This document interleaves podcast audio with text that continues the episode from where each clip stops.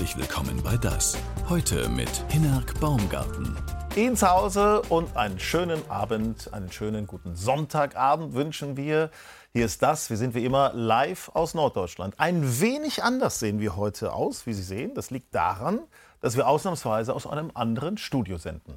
Aber ansonsten ist es wie immer spannend bei uns. Wir sind heute nämlich auf den Spuren einer sagenhaften Königin.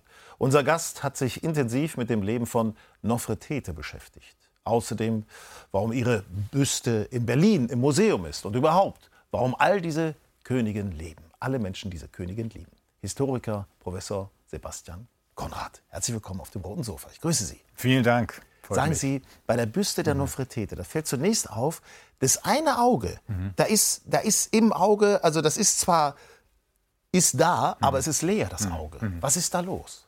Ja, ja, also der Archäologe äh, Ludwig Borchert, der sie ausgegraben hat, mhm. äh, der war genauso äh, verwundert wie Sie jetzt und ähm, hat einen hohen Preis äh, ausgelobt äh, für jemand, der das Auge noch findet. Äh, das fand sich aber nicht und inzwischen weiß man, dass es das nie gab. Denn diese Büste ist eigentlich gar kein Kunstwerk, sondern sie ist eigentlich nur der Prototyp für weitere Büsten und Statuen. Also eigentlich nur ein Modell, nach dem mhm. der Bildhauer weitere Statuen bauen wollte. Also das heißt, was wir heute im Grunde als ein ungeheure auratisches Kunstwerk da kennen im Museum, ist eigentlich nur eine Fingerübung gewesen. Und warum dann das eine Auge? Ja, weil ich meine als auch als Prototyp, ich meine, das will man ja nicht vervielfältigen nur mit einem Auge. Das ist richtig, aber wenn man weiß, wie man eins macht, dann kriegt man das zweite schon auch noch hin. So ist die Logik. Okay. Ja. Ja, es ist erstaunlich. Ist erstaunlich, ja. aber wir wissen ja halt nicht, was der Erschaffer dieser Büste damals so gedacht hat. Genau gedacht, das wissen wir Das halt ist nicht, das, was ne? uns die Ägyptologen erklären. Sehr ja. spannendes Thema. Ich freue mich sehr, dass Sie heute Abend unser Gast sind. Wir werden da gleich noch ganz in die Tiefe reingehen, auch warum die Büste überhaupt äh, in Berlin und gar nicht in Ägypten steht. Heute geht es um das Leben einer globalen Ikone. Es geht um die Nofretete und dazu kann uns alles erzählen Historiker Professor Sebastian Konrad. Herzlich willkommen nochmal auf dem roten Sofa. Und bevor wir einsteigen in unser Gespräch, kurzes Porträt über Sie und Ihre Arbeit jetzt von Deborah Kunkel und Sarah Markus. Die Schöne aus Armana. Bis heute fasziniert ihr Geheimnis, ihre Aura. Ihr Fund 1912 eine Sensation. Der Historiker Sebastian Konrad hat sich Nofretete auf besondere Weise genähert und er stellt Fragen. Wie konnte ihr Zauber drei Jahrtausende unbeschadet überstehen? Wie mächtig war sie? Ist sie ein Schönheitsideal? Sebastian Konrad ist Professor für neuere Geschichte an der Universität Berlin, forscht zur Global- und Kolonialgeschichte, schaut seit seiner Jugend tief in die Rätsel der Vergangenheit. Deshalb hat er sich auf eine Reise in die Welt der sagenhaften ägyptischen Königin begeben. Und haben Sie das Geheimnis der Nofretete gelüftet, Sebastian Konrad? Das Geheimnis der Nofretete und auch diese Faszination mhm. um diese Büste, um mhm. diese Frau, um diese mhm. Königin. Mhm. Warum ist eigentlich diese Faszination global überhaupt da? Genau, das, darum geht es in dem Buch, was ich geschrieben habe. Ähm, die, die Büste selber ist ja schon 3400 Jahre alt, aber eigentlich gibt es sie erst 100 Jahre. Also erst seit 100 Jahren, vor 100 Jahren wurde sie in, in Berlin das erste Mal ausgestellt. Mhm. Und ähm, einer der Gründe, warum sie unmittelbar auf so eine Begeisterung und Resonanz gestoßen ist, liegt darin, dass sie dem Schönheitsideal der damaligen Zeit entsprach. Also sie, sie, man kann fast sagen, dass sie wie so eine, eine Antwort auf Greta Garbo äh, ja. verstanden wurde in der damaligen Zeit und ähm, ja, deshalb unmittelbar anschlussfähig war. Es gibt ja häufig diese Vorstellung, dass sie eine, eine zeitlose Schönheit sei, die immer und überall äh, von allen schön gefunden wird. Aber das, würde ich sagen, ist ein Trugschluss. Es ist wirklich ein Ergebnis der, der, dieser, dieses Moments. Wobei Audrey Hepburn als Nofretete, ja. alle in diesem Stil, Sophia Loren mhm. in diesem Stil oder ja. Elizabeth Taylor in diesem mhm. Stil natürlich auch. Hm. Warum, warum sind alle da so, so wollen Nofretete als ihre Symbolfigur haben? Genau, das ist also das, was mich auch fasziniert hat. Das ist das, was ich daran so spannend finde. Also man kann, also wenn man es jetzt knapp den Mechanismus zusammenfasst, dann würde man sagen, je bekannter und verbreiteter sie wurde, desto mehr Personen haben dann sie mit ihren Anliegen verbunden. Das war schon in den 20er Jahren der Fall.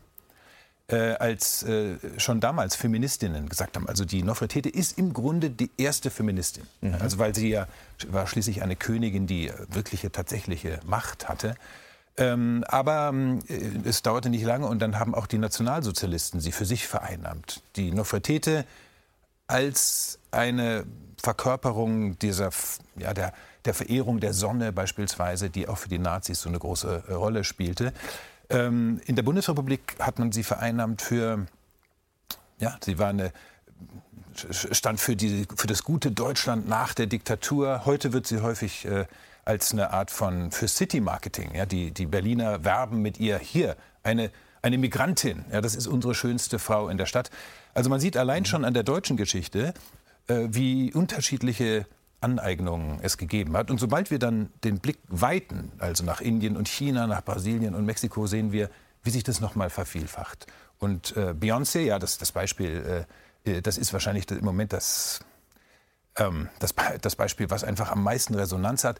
Sie hat sie ganz stark, und das ist eine lange Tradition in der afroamerikanischen Geschichte, vereinnahmt für die Sache der der Afroamerikaner in allererster Linie und in ihrem Fall eben auch der, der Frauen. Der Black Power-Bewegung und des Feminismus. Ja. Aber ist das nicht auch in Teilen, in meinen Augen, mhm. missbräuchlich, weil äh, im Grunde, äh, sie hat im 14. Jahrhundert vor Christus gelebt. Das heißt also, die, die ganze gesellschaftliche Lage mhm. war ja sehr mhm. beschränkt auf Ägypten. Die Weltlage war eine ganz andere. Also sie hat mitnichten an solche Themen gedacht. Also alle diese Lesarten von heute, also jetzt, ich, ich, spreche jetzt nicht von den wissenschaftlichen Deutungen, aber alle diese Lesarten, also die Bundesrepublik packt die Nofretete auf ihre äh, Briefmarken. Ägypten vereinnahmt sie als nationale Ikone. Die äh, schwarze Celebrities in den USA vereinnahmen sie ganz stark für eben Female Black Empowerment. Alle diese Lesarten sind Projektionen. Alle die haben mit der antiken Königin nicht das Geringste zu tun. Und das ist eben gerade das Faszinierende. Es gibt eine Büste, aber es gibt viele Nofretetes im Grunde. Es gibt viele Lesarten, mhm. die miteinander in Konkurrenz stehen. Und was mir, also was immer deutlicher äh, wurde, und wenn, wenn man das Buch liest, einem auch deutlich wird, ist, dass der Streit um diese Deutung inzwischen heftiger und kontroverser ist als der Streit um den Ort der Büste selber. Ja, das ist ja zunächst mal überraschend, aber so kann man es inzwischen fast sagen. Und ähm, also äh, zum Beispiel in Ägypten ist man, äh, steht man dieser Aneignung von Beyoncé ungeheuer skeptisch gegenüber, möchte damit gar nichts zu tun haben. Ähm, während Beyoncé wiederum äh, wahrscheinlich sagen würde, dass die Art und Weise, wie sie in Deutschland im Grunde zu einer Art von Deutschen gemacht wird, eben auch nicht geht. Muss man dazu natürlich auch sagen, dass Beyoncé auch sehr publikumswirksam äh, nach Berlin gekommen ist mit ihrem mhm. Mann ja. und hat äh, Fotos gemacht äh, vor der Nofretete. Also ähm, man kann sich da möglicherweise auch die Frage nach gelungenem Marketing stellen an der Stelle. Das ist bei Beyoncé immer ein Teil der Geschichte. Dann lassen Sie uns doch mal in die Realität reingehen, mhm. beziehungsweise in die Geschichte hineingehen. Mhm. Ja. Also äh, Nofretete hat gelebt äh, mhm. etwa 1350 Jahre mhm. vor Christus. Ähm, wie hat sie gelebt? Echnaton mhm. ist ihr Mann gewesen, mhm. war König, Pharao mhm. in ja. dem Fall. Ja, also zunächst mal, also erstmal muss man sagen, wir wissen nicht besonders viel von der historischen Nofretete. Wir mhm. wissen überhaupt erst von ihr in dem Moment, in dem sie die Gemahlin von Echnaton wird, also die Frau des Pharao. Wir wissen dann, dass sie in der Regierungszeit ungeheuer viel Macht hatte. Das heißt also nicht einfach die Gemahlin des, äh, des, des Pharaos war, sondern an den wesentlichen Entscheidungen und wesentlichen Entwicklungen äh, beteiligt war. Weiß man warum? Weil im Grunde hat sie ja auch mhm. in einem Harem gelebt mhm. von Echnaton, wie ich das in ihrem Buch gelesen habe. Ja, ja. Sie war aber bloß privilegierter. Warum? Deutlich privilegierter. Na gut, also das, das Entscheidende ist, und das, vielleicht ist es gut, wenn ich das ganz kurz ausführe, dass, dass dieser, dieser Moment in der ägyptischen Geschichte, also die Regierungszeit nicht viel mehr als eine Dekade von Echnaton und Nofretete. Das war, die, die steht für eine ganz grundsätzliche kulturelle Revolution. Ähm, die, die Gesellschaft hatte vorher verehrte viele Götter, aber Echnaton und Nofretete haben das abgeschafft und gesagt, nur ein Gott wird verehrt. Also wir haben hier den Übergang zum Monotheismus. Mhm.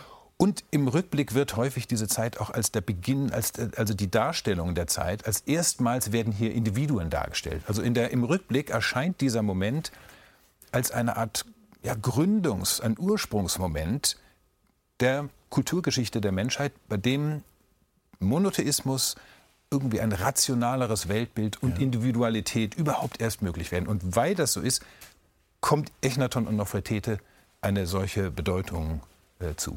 Und äh, wenn ich das richtig interpretiere, es ist auch nicht ganz klar, ob die beiden in einem Ver äh, Verwandtschaftsverhältnis mhm. standen, Echnaton und Nofretete. Es kann auch möglich sein. Ist richtig, genau. Also man, es gibt eine Reihe von Ägyptologen, Ägyptologinnen, die heute davon ausgehen, dass ähm, sie äh, unmittelbar verwandt waren, ja, was im damaligen Ägypten nicht mit einem Tabu belegt war. Mhm.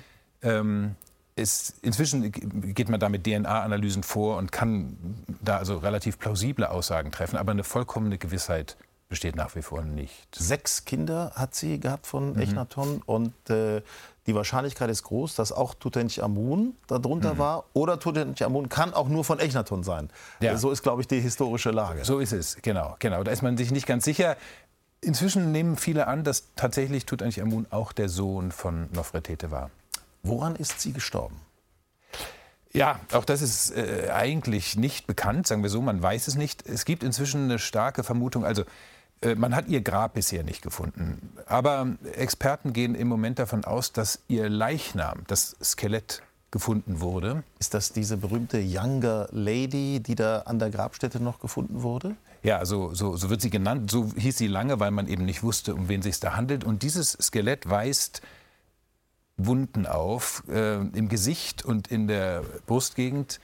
Das heißt also, wenn es stimmt, dass das Nofretete ist, wovon die meisten im Moment ausgehen, dann wäre sie das Opfer eines Gewaltverbrechens gewesen. Also dann hätte sie einen, dann hätte ja, die, diese Frau, die heute als Ikone der Schönheit gefeiert wird, einen sehr gewaltsamen Tod erlitten. Kann man eigentlich heutzutage noch anhand solcher Knochenfunde äh, Genanalysen durchführen? Ja, ja, genau, das, ist, das wird ge gemacht. Es ist natürlich so, man kann dann Verwandtschaftsverhältnisse zwischen zwei, zum Beispiel, ja, also Skeletten, ähm, äh, etablieren. Aber man muss irgendwo einen fixen Punkt haben, natürlich. Mhm. Also man muss bei irgendeiner Person ganz genau wissen, das kann jetzt nur diese Person sein, um dann diese Verwandtschaftsverhältnisse zu konstruieren. Und ich meine, bei dieser Leiche, bei diesem Skelett mhm. äh, wurde auch das Gesicht von einer Bildhauerin rekonstruiert. Ne? ja, genau. Das ist ein bisschen die, zweifelhaft. Ja, ne? das sind Dinge, da äh, absolut, ja. Also man hat, man hat äh, auf dieser Grundlage versucht,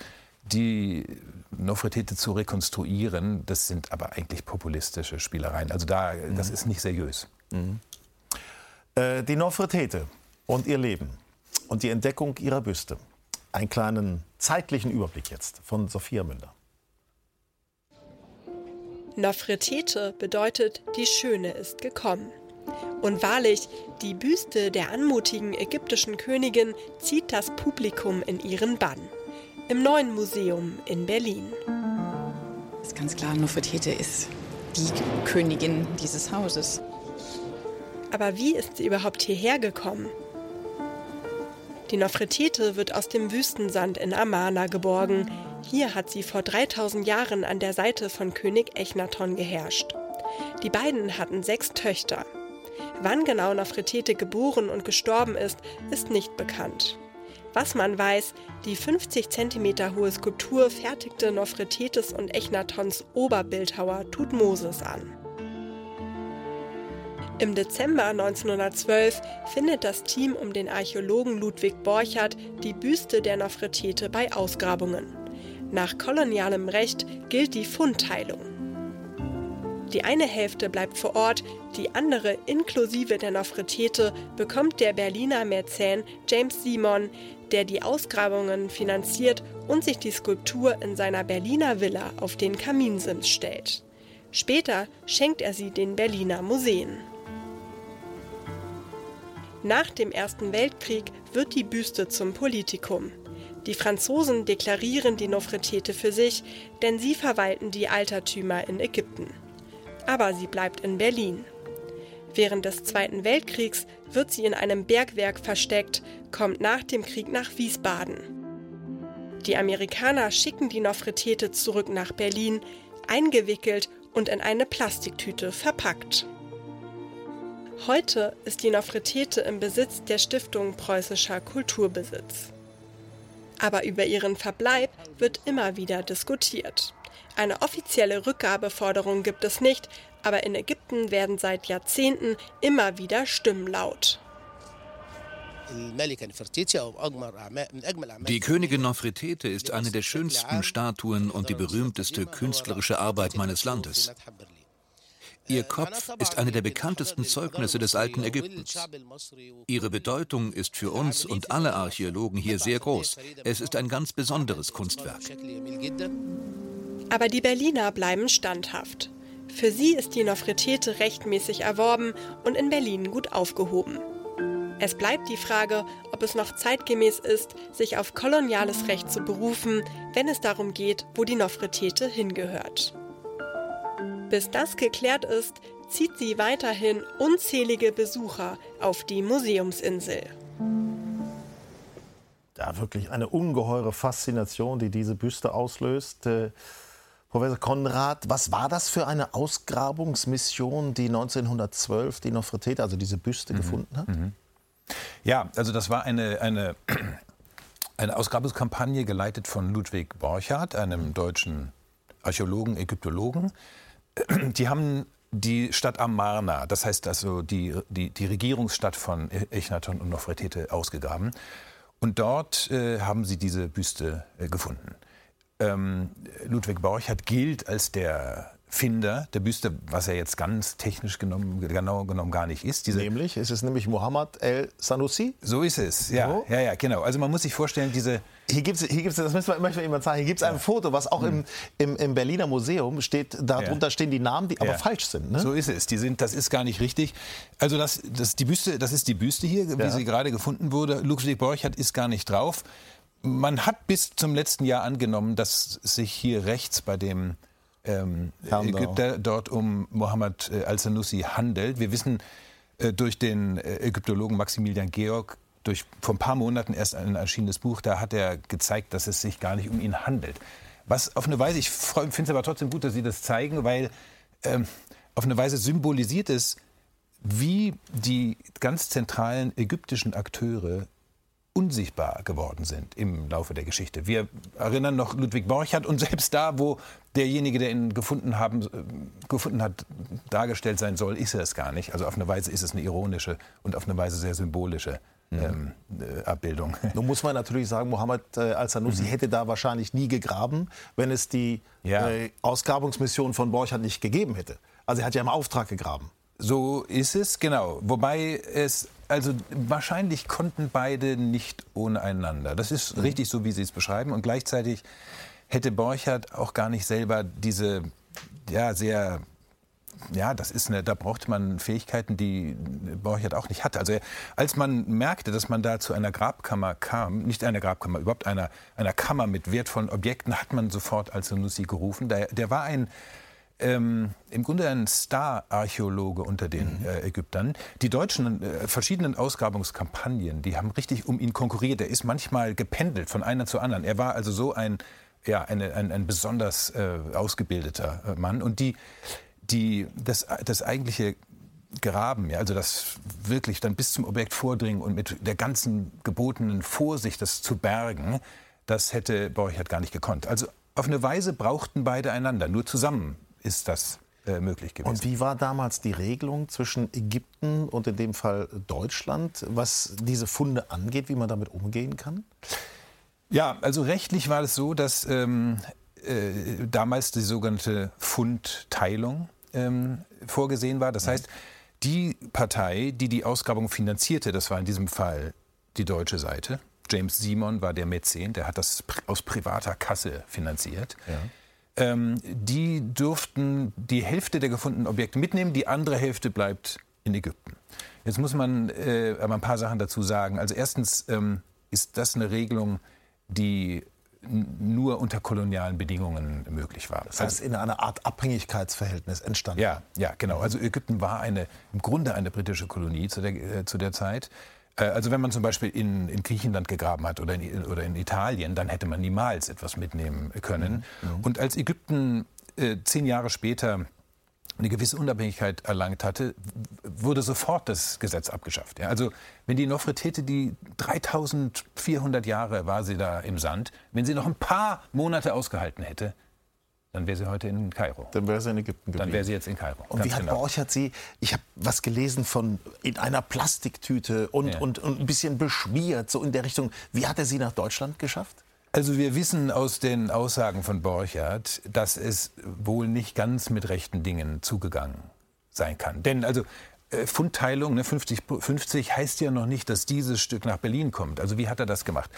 äh, wahrscheinlich ein bisschen besprenkelt mit, mit Schmutz. Dann wurden die Objekte eingepackt, mhm. wurden und, und auf den Kisten lagen Fotos. Das heißt also, die Inspekteure haben die Büste selber äh, gar nicht gesehen. Und Borchardt hat danach alles getan, um zu vermeiden, dass die Büste ausgestellt wird. Und er hat gesagt, sobald wir äh, sie zeigen, werden sofort die, die Rückgabeforderungen kommen. Und er hat zehn Jahre, mehr als zehn Jahre, zwölf Jahre hat er es. Ich sagen, 1912 gefunden, ja. 1924 war die erste Ausstellung. Von, von Nofretiti, genau. Mhm. Alle anderen Objekte wurden 1913 ausgestellt. Alle Objekte, die in Amana gefunden wurden, nur nicht die Nofretete. Und die wurde zwölf Jahre im Grunde verborgen, ähm, wissend, dass es, naja, also eine Sache war, die die Skepsis der Ägypter sofort hervorrufen würde. Wir haben das eben in dem Film auch gesehen. Es gibt keine eindeutigen Rückgabeforderungen mhm. von Seiten Ägyptens. Mhm. Äh, die Stiftung äh, Preußischer Kulturbesitz äh, stellt sich da auch ein bisschen stumm, um es mal so zu formulieren.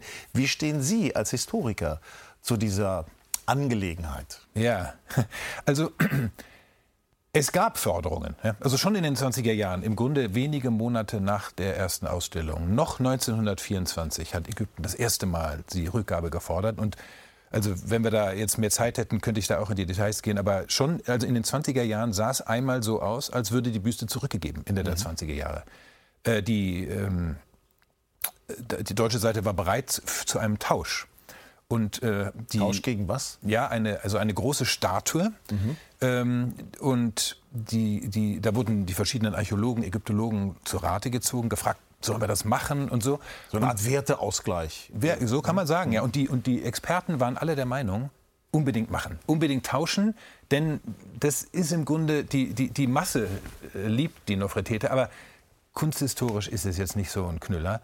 Also äh, das äh, schnell zurückgeben und diese ungeheuer wertvolle Statue herholen. Ja, also damals und ähm, das ist natürlich interessant im Rückblick. Ja. Damals äh, hieß es dann häufig, spätere Generationen werden uns auslachen, dass wir uns von diesem, ja, von, von, von, von, diesem bemalten Objekt da so haben in Band ziehen lassen. Also da gab es einen Moment, wo diese Rückgabe unmittelbar bevorstand und dann erst im letzten Moment äh, gescheitert ist. Aber Ihre Frage war jetzt eine andere. Die Frage war. Wie stehen Sie dazu? Ja, also ähm, der, der, Ausgangspunkt eines Gesprächs darüber muss sein, dass man äh, zunächst mal sagt, ähm, diese sogenannte Rechtmäßigkeit, mit der ist es nicht weit her. Das sind äh, man beruft sich da auf deutscher Seite auf Gesetze aus der Zeit des Kolonialismus. Mhm. kein Staat würde heute diese Gesetze akzeptieren. Ja, also das muss man erst mal sagen. Und selbst unter diesen Gesetzen äh, ist es wahrscheinlich noch mit ein bisschen Schummeln äh, vonstatten gegangen. Also das heißt, die deutsche Berechtigung, die Nofretete zu behalten, steht eigentlich auf relativ tönernen Füßen. Sehr wackelig. Wackelig. Ja. Also wenn, wenn wir jetzt nach Reykjavik reisen würden oder nach Havanna und da stünde sie, dann wären wir wahrscheinlich auch überrascht. Was macht die da? Ähm, und so ist es im Grunde auch äh, mit Berlin. Hm, was heißt es jetzt? Ähm, also da gibt es mehrere Möglichkeiten. Man kann sich natürlich gut vorstellen, dass man sie nach Ägypten zurückgibt. Ähm, man kann sich auch vorstellen, dass es eine internationale Organisation äh, mhm. gibt, die ja, diesen Begriff vom Weltkulturerbe wörtlich nimmt und sie tatsächlich an unterschiedlichen Orten ausstellt. Man kann sich aus meiner Sicht vorstellen, dass sie an Kairo zurückgegeben wird mit einem Agreement, jedes Jahr zwei Monate in Berlin oder ja. alle paar Jahre ein halbes Jahr in Berlin. Ich garantiere Ihnen, dass äh, das, das, das wäre das Event in Berlin. Ja, das wäre, man würde zweimal im Jahr für ja, einen Monat oder ja. zwei Monate. Hätte, sie ist wieder in Deutschland ja, oder irgend sowas. Ne? man Klar. hätte wahrscheinlich mindestens so viele Besucher. und Besucherinnen. Und ähm, man könnte vor allem nicht nur dieses Objekt ausstellen, sondern man könnte diese gesamte Geschichte, den Fund, den Streit darüber, die Rückreise. Also ich glaube, mhm. man hätte ein Narrativ, was ungeheuer attraktiv wäre. Das wäre, also das, ich würde sagen, wenn man das jetzt machen würde, dann würde man auch von vornherein, sagen wir, also aus einer, aus einer Position der Stärke heraus das machen, ja, und nicht unter dem Druck ja, der, ja, der Öffentlichkeit. Also ich glaube, es wäre ein ungeheuer man macht den ersten Schritt und ist damit im Vorteil und ist äh, sozusagen in einer besseren Position. Es wäre im Grunde ein PR-Move, äh, den man machen würde, der, glaube ich, sehr effektiv ist. Ganz eng hängt damit natürlich das Thema Kolonialismus zusammen. Sie haben es mehrfach schon angesprochen. Ähm, Sophia Münder zeigt Ihnen mal, wie deutsche Unternehmen diesen Kolonialismus damals gefördert haben. Das Afrika-Haus ist ein steinernder Zeuge für die wirtschaftlichen Verflechtungen Hamburgs mit dem afrikanischen Kontinent. Kim Sebastian Tozzi ist Historiker und wollte herausfinden, wer wirklich die Fäden gesponnen hat, im Auftrag der Forschungsstelle Koloniales Erbe Hamburg. Ich wollte gerne wissen, wie der deutsche Kolonialismus eigentlich funktioniert hat, was die Triebkräfte des äh, kolonialen Projektes in Deutschland waren und wer eigentlich davon profitiert hat. Seit 1840 sitzt im Afrika-Haus die Firma Wörmann bis heute. Tozzi bekommt Zugang zum Archiv und beginnt die enge Beziehung zwischen der Firma und dem Kolonialismus zu entschlüsseln. Der Firmengründer Karl Wörmann handelt zunächst mit Leinen, entwickelt dann eine allgemeine Handelsfirma mit Reedereigeschäft. Ohne Wörmann gäbe es die deutsche Kolonie Kamerun nicht. Ähm, und dann entwickelt sich diese Firma in einer praktisch symbiotischen Beziehung mit dem deutschen Kolonialismus. Adolf Wörmann, der Sohn des Gründers, lobbyiert für eine aktive Rolle des Deutschen Reiches und gründet 1885 die Wörmann-Linie, die die deutsche Kolonie Deutsch-Südwestafrika ansteuert. Laut Tozi ist sie der Maschinenraum kolonialer Globalisierung. Auf dem Höhepunkt ist eben die Firma Wörmann auch diejenige, die die kompletten Truppen- und Gütertransporte während des Völkermordes an den Herero und Nama zwischen dem Deutschen Reich und Deutsch-Südwestafrika, dem heutigen Namibia, organisiert. Bis Mitte 1906 verschifft die Wörmann-Linie tausende Soldaten mitsamt allen Gütern, die für den Krieg dort gebraucht werden. Im Hafen von Swakopmund im heutigen Namibia werden die Schiffe von Zwangsarbeitern entladen. Man muss sich das vorstellen, es ist wirklich ein sehr raues Klima, ein sehr kalter Wind, der dort weht. Und ähm, das Wasser war eben auch eiskalt. Und deswegen waren diese Arbeitsbedingungen gerade hier, die Güter zu entladen, eine extrem harte Zwangsarbeit, bei der viele erkrankt sind und an ihren Krankheiten auch später gestorben sind. Die Niederschlagung von Aufständen gegen die deutsche Kolonialmacht hat Zehntausende Herero und Nama das Leben gekostet. Bedingt durch den Krieg konnte die Firma Wörmann nach Totzis Recherchen insgesamt Mehreinnahmen in Höhe von 26,5 Millionen Mark verbuchen, etwa 185 Millionen Euro. Die Firma hat eine Stellungnahme veröffentlicht, in der sie ihr Bedauern über ihre Rolle während der Kolonialzeit ausdrückt. Ob dieses Dokument ausreichend ist und genügend Verantwortungsübernahme zeigt, darüber müsste man, glaube ich, diskutieren. Auf Nachfrage erklärt die Firma, man unterstütze die Aufarbeitung der Kolonialgeschichte und fördere mit einer Stiftung die Bildung von Kindern in Afrika. Am Afrika-Haus aber kein Hinweis auf die koloniale Vergangenheit, kritisiert der Historiker. Ebenso wenig am Barkenhafen in Hamburg. Hier sind die Truppen, die nach Deutsch-Südwestafrika transportiert wurden, verladen worden. Das heißt, hier am Kai äh, gab es richtige Abschiedspartys mit äh, vielen Menschen ähm, und die Schiffe sind hier losgefahren auf ihre 30-tägige Reise nach Deutsch-Südwestafrika. Infostehlen zur historischen Bedeutung gibt es, nicht aber zum Kolonialismus. Ich denke, das bedarf schon einer öffentlichen Auseinandersetzung darüber, wie wir in Zukunft mit dem kolonialen Erbe in unserer Stadt umgehen wollen. Ja, und äh, mehr zum Thema Kolonialismus finden Sie auch bei uns auf unserer Internetseite ndr.de äh, das und dann Schrägstrich, nee, ndr.de, dann Schrägstrich das und dann unter dem Bereich historisch. Da gibt es noch einige mehr Geschichten zum Thema Kolonialismus. Äh, Professor Konrad, ähm, Sie beschäftigen sich auch mit dem Thema globaler Kolonialismus. Ähm, wie muss man sich das vorstellen, wenn man die Länder eben nicht isoliert betrachtet, sondern die Verflechtung untereinander? Welche Bedeutung hat dann Kolonialismus? Mhm. Ja, also, die, also wenn wir ähm, eine Geschichte schreiben, der Art und Weise, wie die Welt zu der vernetzten Welt geworden ist, die wir heute kennen, dann ist der Kolonialismus ein ganz zentraler Faktor. Also ein großer Teil dessen, was wir als Globalisierung bezeichnen, mhm. vollzog sich im Grunde unter imperialen und kolonialen Vorzeichen. Also ohne ein Verständnis von Imperialismus, Kolonialismus kann man eigentlich gar nicht verstehen, wie die Welt zu der geworden ist, die wir heute vor uns haben. Bedeutet also, man war schon immer miteinander verwoben, verflochten, hat sich hat untereinander Handel betrieben zu Lasten anderer, schwächerer. Kann man das vielleicht so? Ja, also das, der Begriff Kolonialismus ist natürlich breit und normalerweise versteht man darunter die, also die, die, die festen, die, wie sollen wir sagen, territorialen Kolonien. Ja, also mhm. Deutschland hatte Kolonien wie Kamerun, oder da haben wir mal eine Karte, können wir mal eben zeigen. Ja. Dass wir, dass wir mal, schauen wir mal auf die Karte eben drauf. Ähm, ja, zeigen, da, ja also Kamerun, Afrika sind wir. Ne? Ne? Also die, die rot markierten Togo, Kamerun, das heutige Namibia, das heutige äh, Tansania und dann aber auch im Pazifik und in China.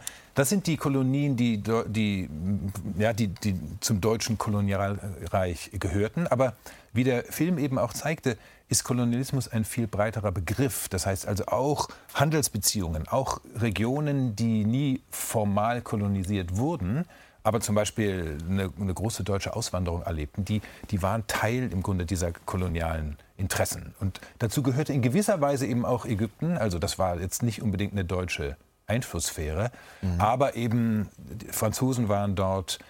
Also man kann die Beziehungen mit diesen Ländern außerhalb von Kolonialismus gar nicht verstehen. Wir haben eben gerade noch mal, während der Film lief, haben wir noch mal darüber gesprochen. Mhm. Ähm, die Deutschen haben diese Ausgrabungsmission mhm. der Nofretete geleitet, durchgeführt. Äh, na klar, es gibt jetzt Streitigkeiten, wo ist die Büste. Aber es hat natürlich auch einen Vorteil, dass zum Beispiel Grabräuber mhm. das nicht gefunden haben. Das, es gibt auch Vorteile. Das darf man eben nicht nur so isoliert sehen als Nachteil.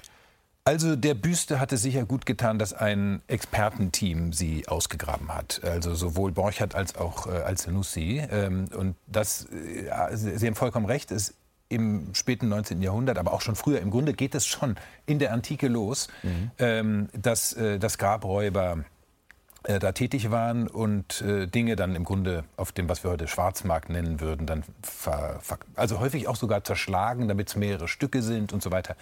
Also wir, ich glaube, alle äh, können froh sein, dass die Büste so erhalten geblieben ist, wie mhm. wir sie heute kennen. Mhm. Weil Sie das eben äh, gesagt haben mit äh, Auswanderern, mhm. da gibt es ja, wie kann man das nennen, stille Kolonien mhm. oder ja. unbekannte Kolonien, die, die auch von Deutschen erobert wurden. Ein anderes Beispiel ist da zum Beispiel äh, Brasilien. Ja. Ne? Ja. Da gibt es einen Ort, Blumenau. Was ist mhm. das für ein Ort?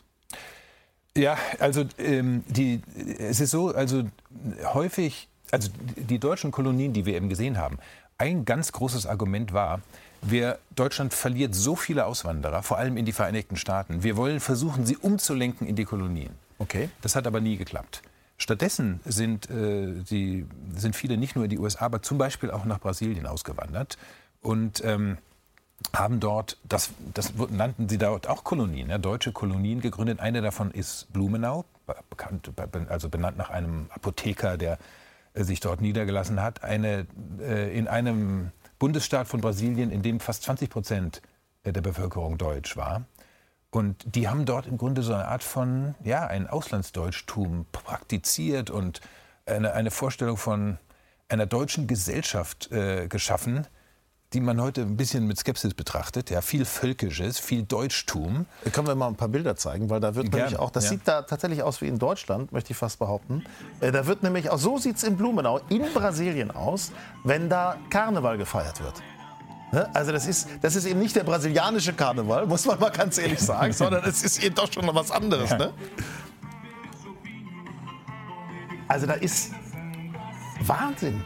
Wie, wie, wie alles auf, hier sogar mit deutscher Schrift. Man kann da ja. auch auf Deutsch ja. einkaufen, ja. oder? Ja, ja, ja. Schulen und so weiter. Lange Zeit, also bis zum Ersten Weltkrieg war das fast ungebrochen. Da war die äh, im, im, Ersten Weltkrieg ging, also war dann häufig die, ja, da hat, ist es so ein bisschen als ein Bruch erfahren. Aber insgesamt sind diese deutschen Traditionen dann noch ungeheuer stark. Und ähm, sie wurden eben damals in Deutschland richtiggehend gefeiert, weil also so eine Art von, ja, eine, eine Vorstellung, dass man da so eine vorindustrielle deutsche Gesellschaft wieder erschaffen kann, wie man sie in Deutschland schon gar nicht mehr hatte. Also wie gesagt, ähm, ja, sehr nationalistische, wie gesagt, fast völkische Töne, die da in der Regel anges angeschlagen wurden. Welche Auswirkungen hat das denn jetzt zum Beispiel, wenn wir mal ganz mhm. konkret auf, auf, Brasilien bleiben, mhm. bei Blumenau, äh, welche Auswirkungen hat das auf das Land, dass da diese deutschen Auswanderer so stark vertreten sind und vielleicht auch ein bisschen was Deutsches installieren wollen? Ja, da kann man jetzt unterschiedliche äh, Dinge zu sagen. Also die damalige Politik der Regierung, der brasilianischen Regierung war ein, wie man das nannte, die, die haben die, die Einwanderung von Weißen in Anführungszeichen gefördert, weil sie, ja, das war im Grunde im, als, Zug der, als Teil der rassistischen Politik der damaligen Zeit, ähm, die Gesellschaft, ja, man sagte damals so etwas wie aufweisen wollten. Ja, also das hat mhm. also diesen Hintergrund. Und ähm, auch in der weiteren Geschichte äh, Brasiliens, also die, die Diktatur dann, die dann seit den 30er, 40er Jahren in äh, Brasilien Einzug hielt, die wurde ganz stark von dieser, äh, auch die kam aus dem Süden, also aus diesen deutschen Gebieten. Das heißt also, in der brasilianischen Geschichte hat diese, dieser deutsche Einfluss jedenfalls nicht nur positive Effekte gehabt. Mhm. Ähm, ja, das kann man, das kann man äh, so sagen. Erinnerung spielt gerade im Bereich dunkler Kapitel der Geschichte eine wichtige, mal mahnende Rolle. Kolja Robra und äh, die Lagerbaracken im Emsland.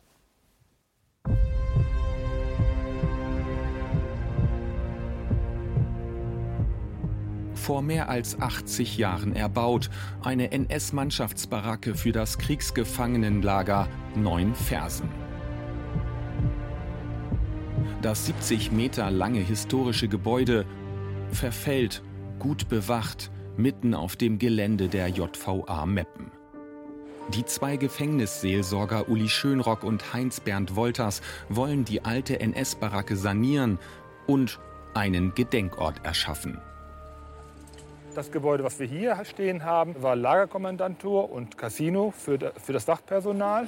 Also eine Täterbaracke, die erhalten ist. Alle anderen Baracken sind dann in den 70er, 60er, 70er Jahren abgerissen worden und durch neue Gebäude ersetzt worden.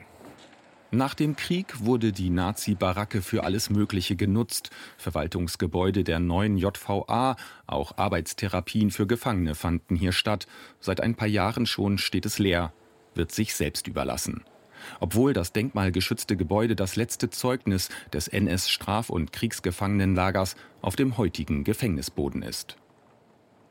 Was wir hier erleben, ist geronnene Täterschaft sozusagen. In jedem Balken, in jedem Brett, im Fußboden oder in den Wänden sitzt Täterschaft. Und äh, das macht was aus. Das macht auch was mit Menschen. Deswegen, glaube ich, muss man so einen Ort erhalten.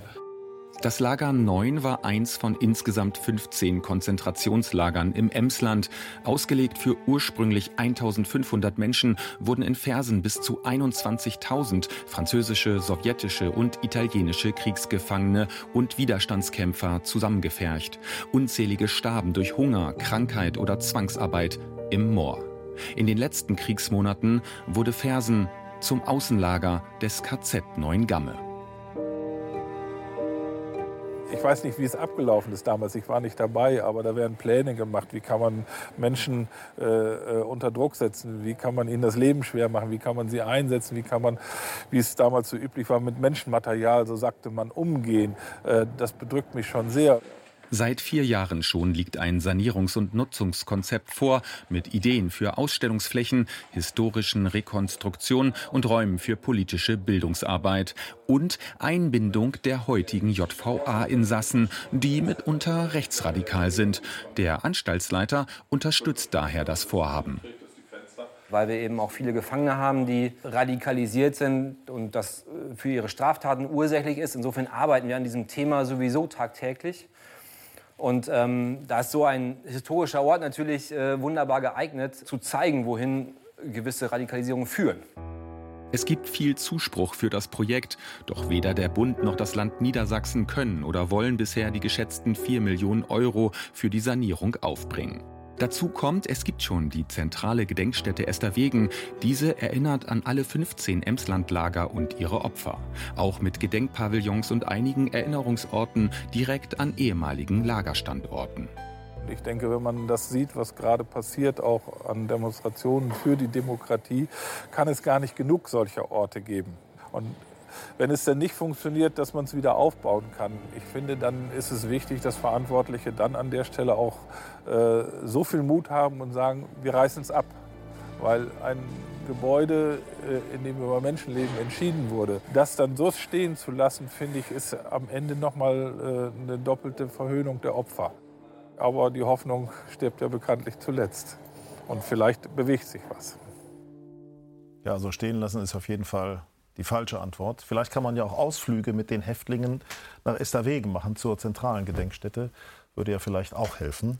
Ähm, Professor Konrad, erstmal herzlichen Dank, dass Sie heute hier sind mit Ihrem Buch Die Königin, die Nofretete. Nach allem, über was wir heute gesprochen haben, mhm.